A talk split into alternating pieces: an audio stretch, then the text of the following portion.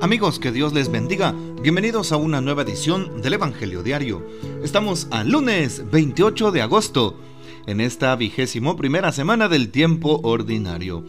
Y para hoy recordamos y celebramos en la liturgia de la iglesia a San Agustín, obispo y doctor de la iglesia. Así es, hoy celebramos la fiesta de San Agustín, esa memoria que guardamos de este gran santo. Son muy conocidas las etapas de su vida. Su nacimiento en Tagaste, en África, en el año 354. Su conversión en Milán, en el año 387.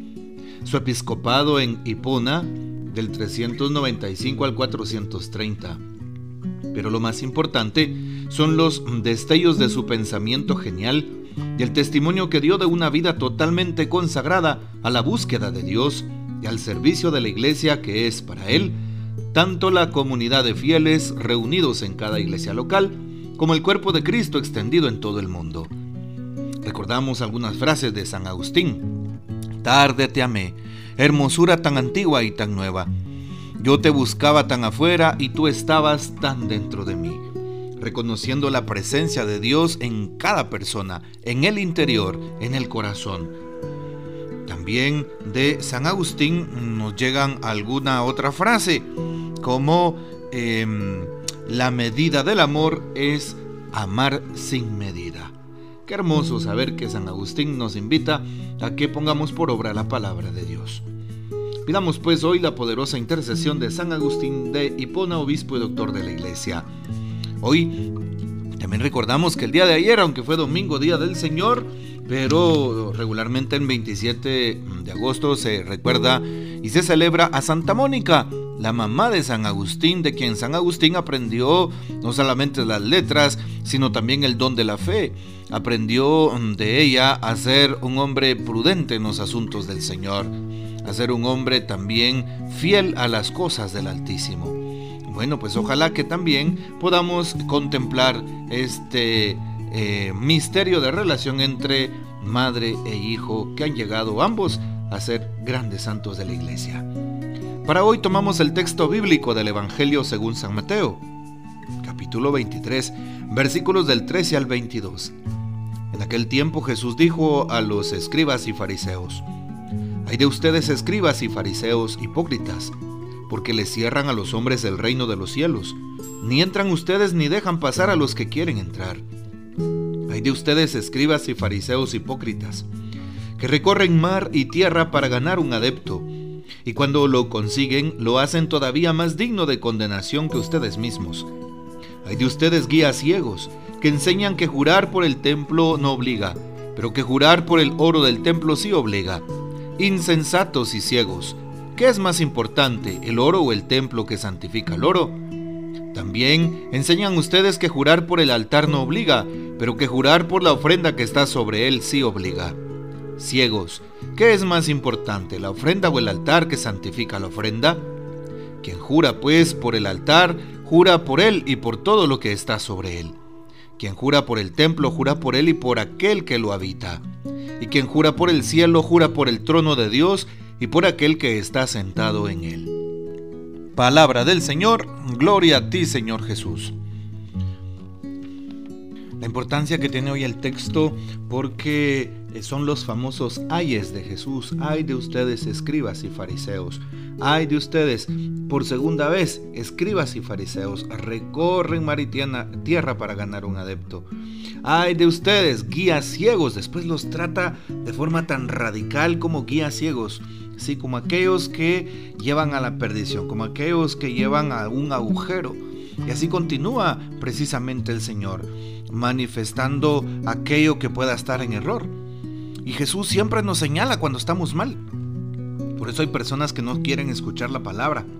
Pues Jesús corrige, Jesús orienta, Jesús pone en camino, Jesús nos da otra posibilidad, otra oportunidad y qué duras son las palabras de Jesús, evidentemente. Hay de ustedes, escribas y fariseos, hipócritas, hipócritas. ¿Por qué? Porque hoy Jesús lo explica.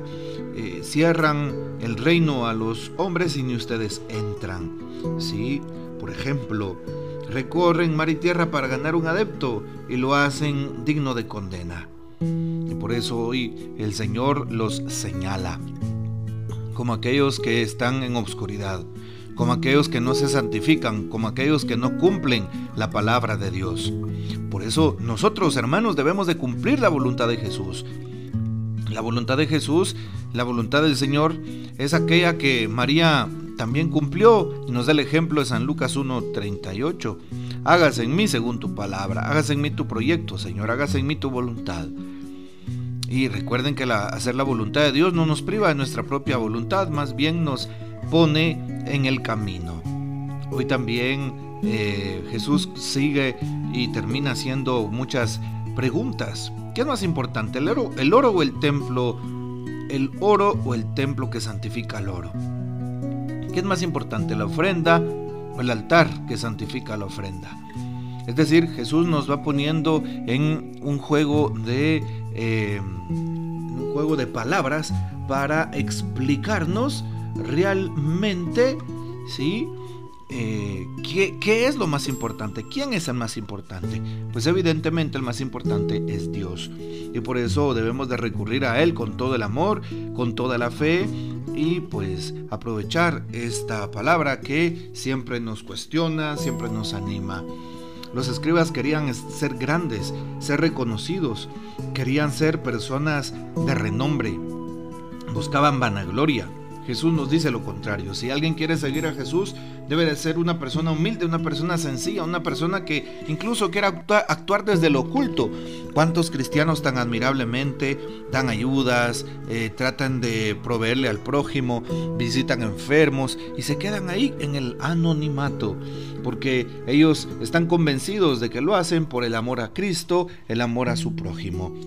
Hoy eh, también el Papa nos da una breve reflexión sobre el texto de San Mateo y dice, el altar hace sagrada la ofrenda. Así titula su reflexión. Siendo Jesús una persona humanamente bien formada, con principios y valores rectos, la actitud de los escribas y fariseos le parece de lo más reprochable. Es por eso que Jesús los reprime y recrimina. Jesús es consciente que ellos influyen en los demás, ya que son los jefes de las sinagogas, y viendo que sus actitudes y viendo sus actitudes decide actuar para poner solución a la situación. Jesús es el buen pastor que cuida de sus ovejas y no las deja solas. Pueden parecer duras las palabras que les diré, pero lo hace con dos intenciones. La primera es llegar a las conciencias de los escribas y fariseos para que recapaciten su forma de proceder. La segunda, para que las personas que lo escuchan sepan que Él ha venido a traer la verdad. Ojalá podamos practicar esta palabra que se nos ha dado y que nosotros no seamos, eh, no tengamos actitudes egoístas o de hipocresía. Más bien el Señor nos invita a que la mayor grandeza que tengamos sea desde el amor, desde el encuentro con el prójimo, desde la comprensión, comprensión desde la caridad, desde pues imitar al mismo, al mismo Jesús. Ojalá que quede en nuestro corazón sembrada esta meditación y que muchos pues cumplamos lo que el Señor nos ha prometido y lo que también nosotros le prometimos a Él. Que el Señor nos bendiga, que María Santísima nos guarde y que gozamos de la fiel custodia de San José. La bendición de Dios Todopoderoso, Padre, Hijo y Espíritu Santo, descienda sobre ustedes, permanezca para siempre. Amén. Comparte este audio y hasta mañana.